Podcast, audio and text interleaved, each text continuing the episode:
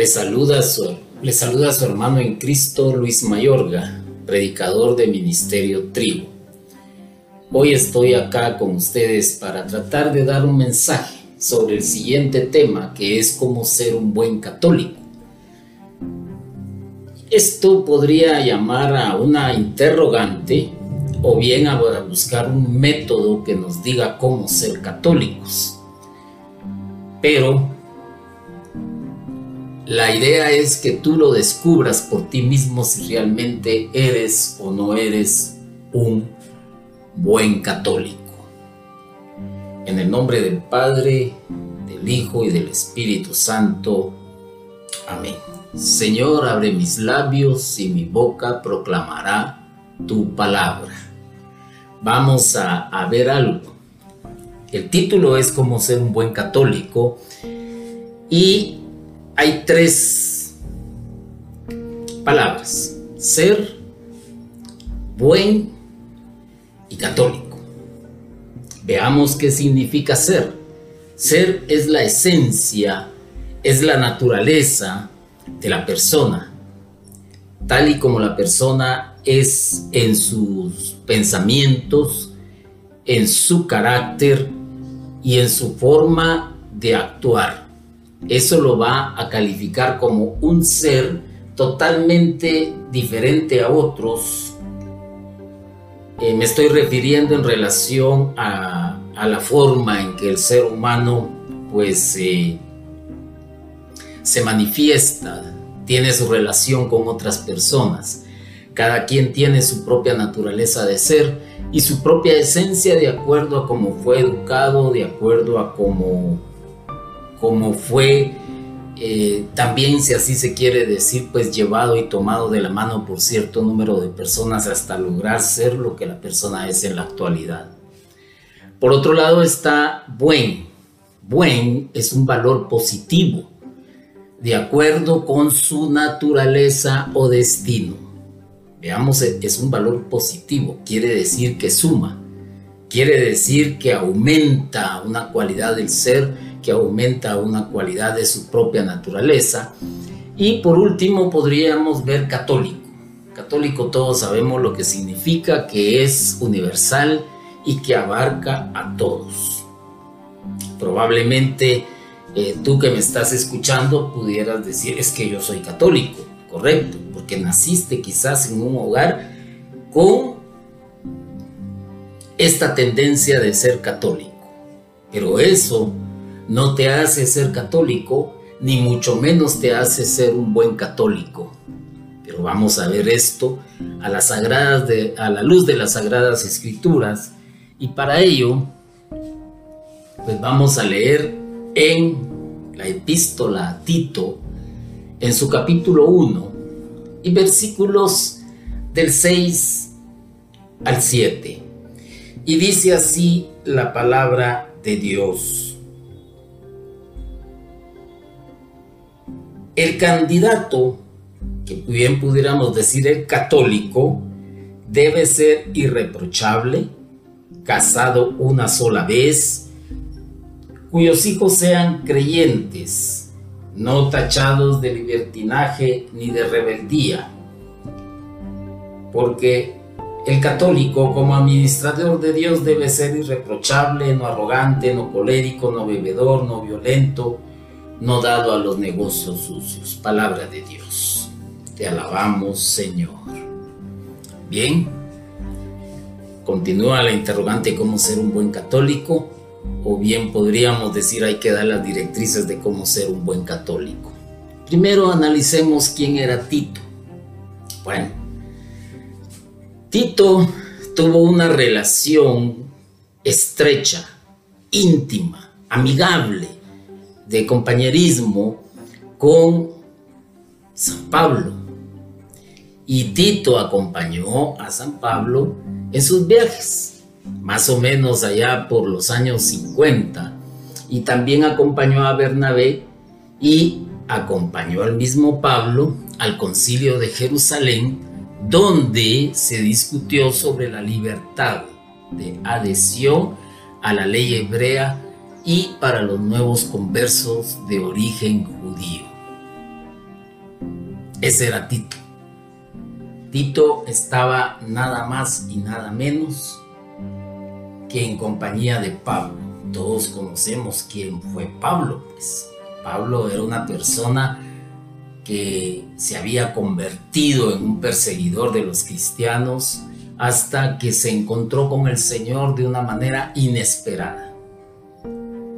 Y él tomó a Tito para sí y lo fue educando, le fue enseñando, le fue transmitiendo todos sus conocimientos, tanto así que le permitió acompañarlo en sus viajes y lo más importante, en el concilio de Jerusalén.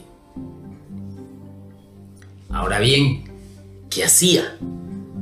¿Qué hacía eh, Tito? Y podríamos decir que por la epístola que se le dirige a él, se conoce que Tito había sido puesto al frente de la iglesia de Creta. Posteriormente se le, se, le encargó también la de Nicópolis en el Espíritu. Imagínate esto. De ser un discípulo pasó a ser alguien muy importante. Entonces podríamos decir que Tito era un buen cristiano, que era un buen católico que había aprendido, se había dejado eh, instruir por Pablo. Y no solo eso, vio muchas cosas que indudablemente le causaron sorpresa, que indudablemente le reafirmaron en la fe de acuerdo a esto. Ahora, ¿por qué lo hacía? ¿Por qué lo hacía? Porque creyó, porque fue instruido, porque leía. No creas que simplemente Tito fue puesto al frente, al frente de una iglesia, porque era guapo, porque era simpático, porque era amigo del amigo, porque era amigazazazazo de Pablo. No, no te equivoques. Fue porque él creía en el Evangelio él creía en el Señor Jesucristo. Él creía en lo que nosotros llamamos hoy el credo, que se fue dando conforme a los años. El credo. Él creyó porque fue instruido acerca de que Jesucristo era el Hijo de Dios, era el Mesías esperado y al mismo tiempo, pues porque leía, leía las sagradas escrituras, indudablemente empezó a leer algo de lo que Pablo escribía y esto lo iba reafirmando entonces en qué? En la fe. Entonces podríamos concluir que Tito era un buen cristiano, era un buen católico. Y aquí viene lo importante. ¿Quién eres tú? Probablemente podríamos decirme, bueno, yo soy una persona católica, momento. ¿Un religioso o un católico? Aquí es donde hay que ponerse a pensar quién eres tú. Si eres un religioso, vas a ser como todas las personas que van alegremente a una fiesta patronal, que van alegremente a una procesión, que van alegremente a un templo a saludar al santo de su devoción y probablemente a poner una veladora. Pudiera ser, pudiera ser. Pero ser católico, tal y como lo dije anteriormente, ser católico implica mucho más que eso. Y lo vamos a ver, porque es la naturaleza del ser, no es únicamente el ser porque ya nací así en un hogar que es católico y por eso soy católico. Y aquí nos vamos a enfrentar a un gran problema. Corruptos dicen que son católicos. Vas tú a la cárcel y vas a encontrar a, a un montón que van a decir, yo soy católico. Vas a un bar y van a decir, ah, yo soy católico. Vas a un prostíbulo y ellas mismas te van a decir, yo soy católica no nos equivoquemos. No nos equivoquemos porque esto va más allá, va mucho, mucho, mucho más allá de un título que te hayan dado. Por ejemplo, cuando alguien se hace abogado, estudió las leyes, se gradúa, se convierte prácticamente en eso y su naturaleza comienza a ser esa y su ser comienza a ser eso. Y va a pensar como tal y cualquier situación la va a analizar primero por medio de lo que dice la ley. Entonces podríamos decir que es un abogado. ¿Por qué?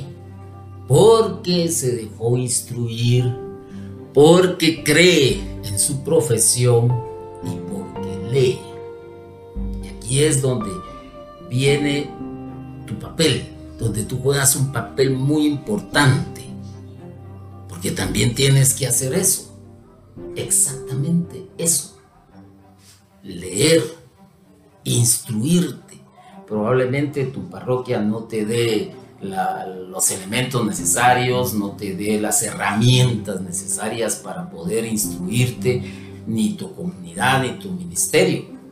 Pero ponle atención, para eso está Ministerio Trigo, que fue el primero que inició con la prédica hace muchos años atrás. Y fue el primer ministerio que instituyó las escuelas para estudiar. Te aconsejo que te acerques al ministerio, que tomes la guía telefónica o que lo veas simplemente en las redes, el número telefónico y que te intereses por instruirte.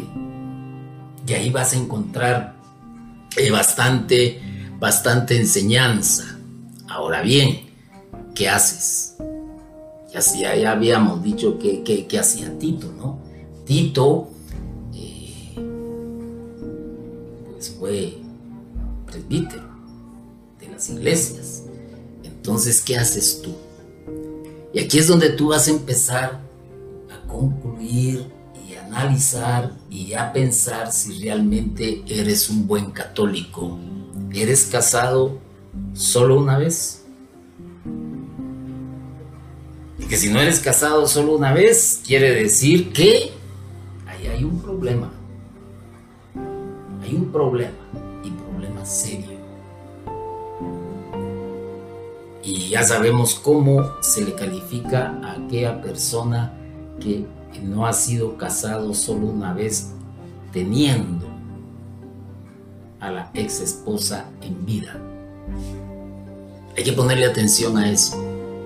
¿Eres creyente? ¿En qué crees? ¿Crees en la sagrada tradición?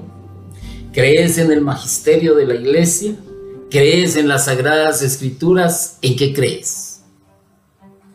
es una muy buena interrogante. O crees en el horóscopo, o crees en el tarot, o crees en la magia blanca, en la magia negra. ¿Qué es lo que crees? Porque para saber muy bien hay que leer o hay que memorizarse el credo, pero no solamente conocerlo, sino también llevarlo a la práctica para uno mismo.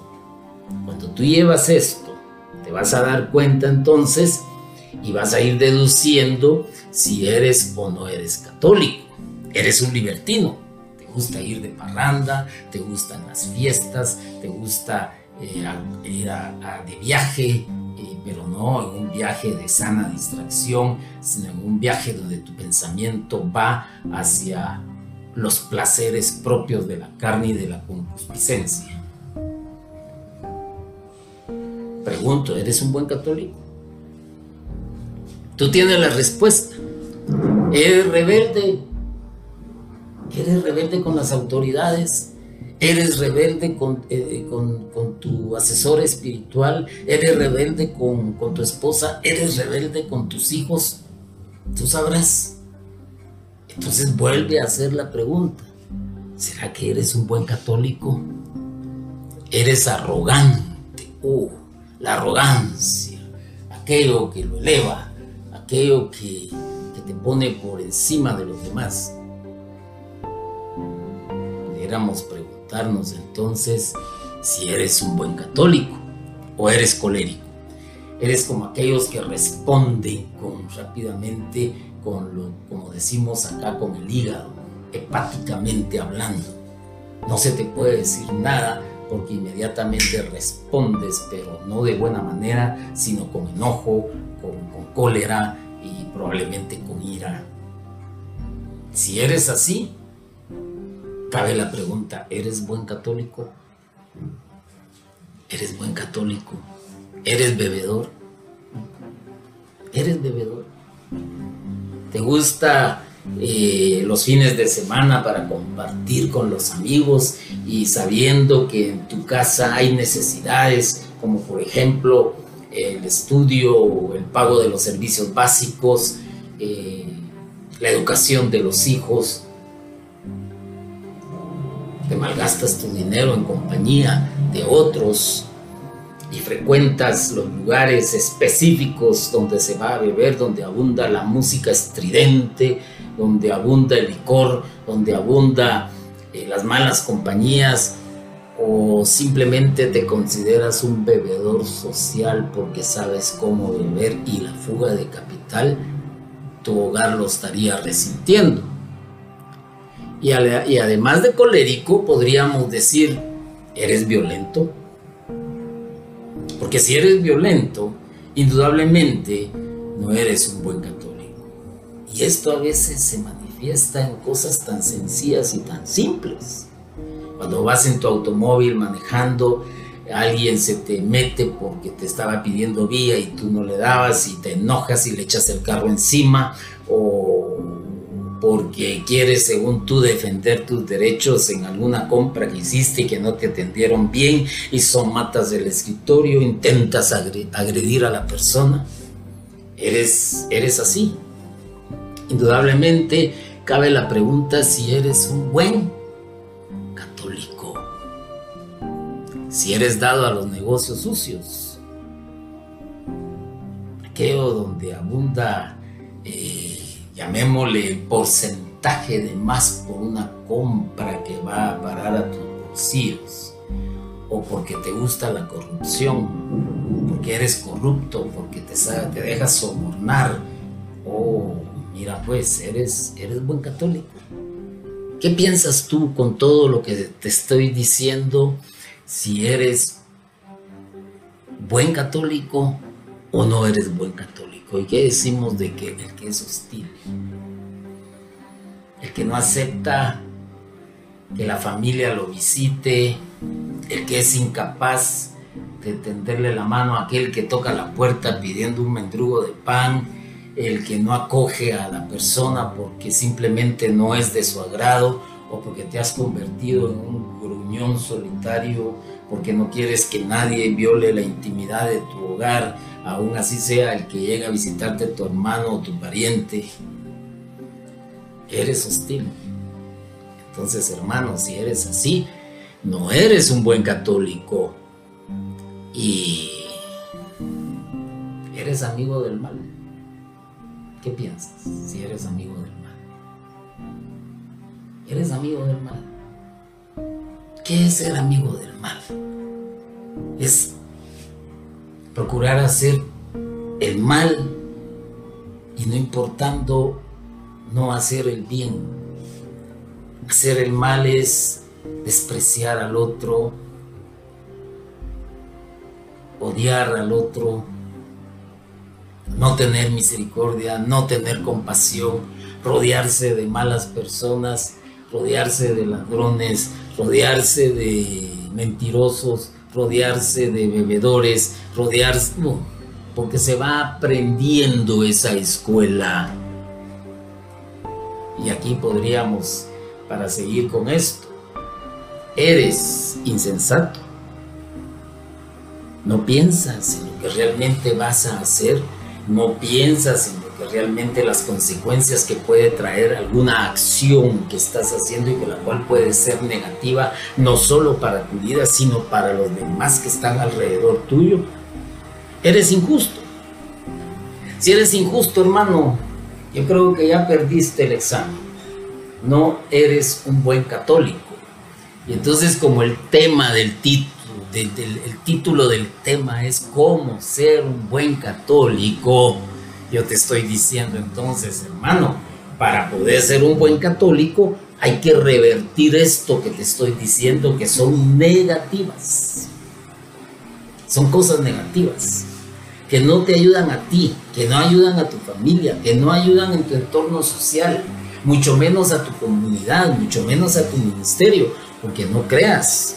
Quizás me vas a decir, es que yo no soy libertino, es que yo no soy eh, bebedor, es que yo no soy, yo soy casado solo una vez, entonces soy un buen católico, perfecto, pero eres arrogante, eres colérico, eres violento, eres hostil, eres insensato, eres injusto. ¿Y qué me dices del egoísmo? Una persona que piensa solo en sí misma, que se eleva a ese trono del yo, entonces podríamos preguntarnos y seguirnos preguntando si realmente eres un católico o si eres dueño de tus pasiones. Ah, ¿Qué haces, hermano? ¿Qué haces? ¿Qué haces realmente? Entonces, ¿quién eres tú? ¿Quién eres tú? Dijimos que Tito creía, dijimos que Tito fue instruido, se dejó instruir, y, dijimos también que Tito leía. Entonces pregunto, ¿te dejas instruir por el magisterio de la iglesia? ¿Te dejas instruir por la sagrada tradición? ¿Te dejas instruir por, por la sagrada escritura? Entonces te digo, hermano, te diré, eres un porque para ser un buen católico tienes que cambiar tu manera de ser, tu manera de pensar y lograr obtener esa nueva naturaleza en ti, la naturaleza del Espíritu Santo.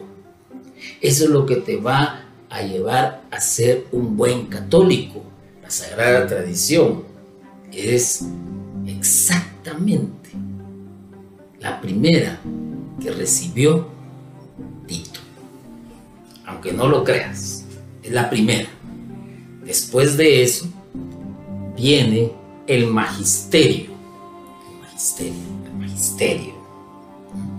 El magisterio. Lo que Pablo le fue enseñando por medio de sus escritos, lo que fueron recopilando los otros acerca de los hechos de Jesucristo en la tierra, los que sabían cómo era toda la historia de la salvación, medio de los libros existentes en esa época y también por la Sagrada Escritura. Por eso te dije anteriormente, hermano, aquí está la Sagrada Escritura. Esta te instruye, esta te enseña a ser como buen católico. Y aquí está también otra herramienta poderosa, el catecismo de la Iglesia Católica el magisterio de la iglesia representado. Entonces, ¿qué podemos decir? No encuentras dónde. Hermano, no me digas que no.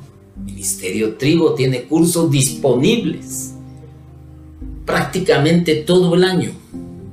Y si quieres integrarte al Ministerio Trigo, vas a encontrar una fuente de instrucción que te va a ayudar a ser, a ser un buen católico. ¿Por qué razón? porque se estudian las sagradas escrituras, porque se estudian, porque se leen los documentos de la iglesia y porque lo que se nos ha transmitido de a poco que es la sagrada tradición. Además de eso, tienes a tu párroco, además de eso tienes a tu comunidad. Entonces lo único que tienes que hacer para ser un buen católico es dejarte instruir, aprender y el Catecismo de la Iglesia Católica en el numeral 849, ¿qué es lo que nos dice este numeral? El mandato misionero, la Iglesia, enviada por Dios a las gentes para ser sacramento universal de salvación, por exigencia íntima de su misma catolicidad, obedeciendo al mandato de su fundador, se esfuerza por anunciar el Evangelio a todos los hombres. Eso es ser buen católico. Y ejemplos, vamos a encontrar muchísimos. Buen católico, Madre Teresa de Calcuta. Buen católico, Sor Encarnación Rosal. Buen católico, el hermano Pedro de Betancourt. Buen católico, San Francisco de Asís. Buen católico, San Agustín. Buen católico, todos aquellos que hacen la voluntad de Dios. Eso es ser muy buen católico, muy, pero muy buen católico. Entonces, podríamos decir lo siguiente, y esto es algo que llama la atención, porque cualquiera se dice católico, cualquiera se dice católico. Hasta el más pecador dice que es católico. Y esto lo que ha hecho es que muchos desprecien el catolicismo, que muchos desprecien a la iglesia católica. Hace, años, un sacerdote se mudó a Houston, Texas. Al llegar subió un autobús, subió a un autobús para ir al centro de la ciudad. Bueno, al sentarse, descubrió que el chofer le había dado una moneda de 25 centavos de más en el cambio. Mientras consideraba qué hacer para sí mismo, se decía, va, olvídalo. Son 25 centavos. ¿Quién se va a preocupar poca cantidad? Acéptalo como un regalo de Dios. Pero cuando llegó a su parada, se detuvo y, pensando de nuevo, decidió darle la moneda al conductor diciéndole, tome usted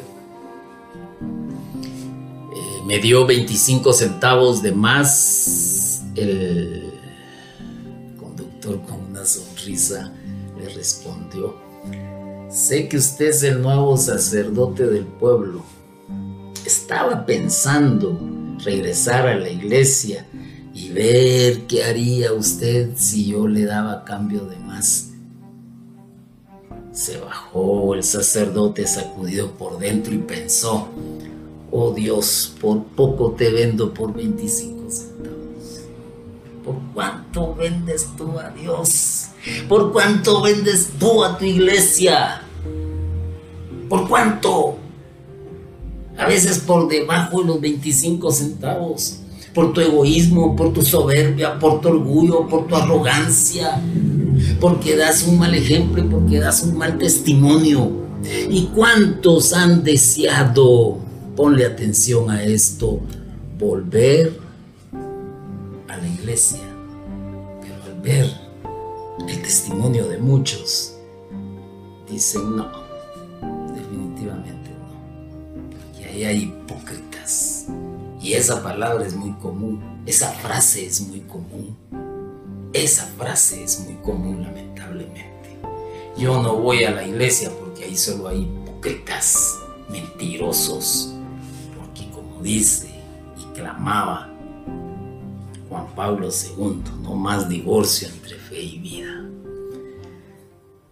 ¿Qué puedes hacer entonces, hermano? Yo te diría, vuélvete un buen católico, auxíliate con la sagrada tradición, el magisterio de la iglesia, las sagradas escrituras, intégrate y trabaja en un ministerio, parroquia, comunidad, etcétera y sobre todo sea hospitalario, amigo del bien, sensato, justo, piadoso, dueño de sí. Y me vas a preguntarte por qué digo todo esto. Porque lo leímos. Simple y sencillamente lo leímos. Lo leímos aquí en la epístola Tito. En su capítulo 1, en sus versículos 6 al 7.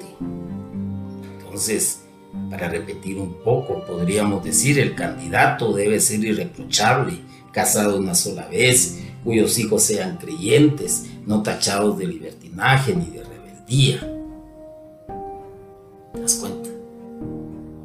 cuenta? Todo lo que te dije está aquí.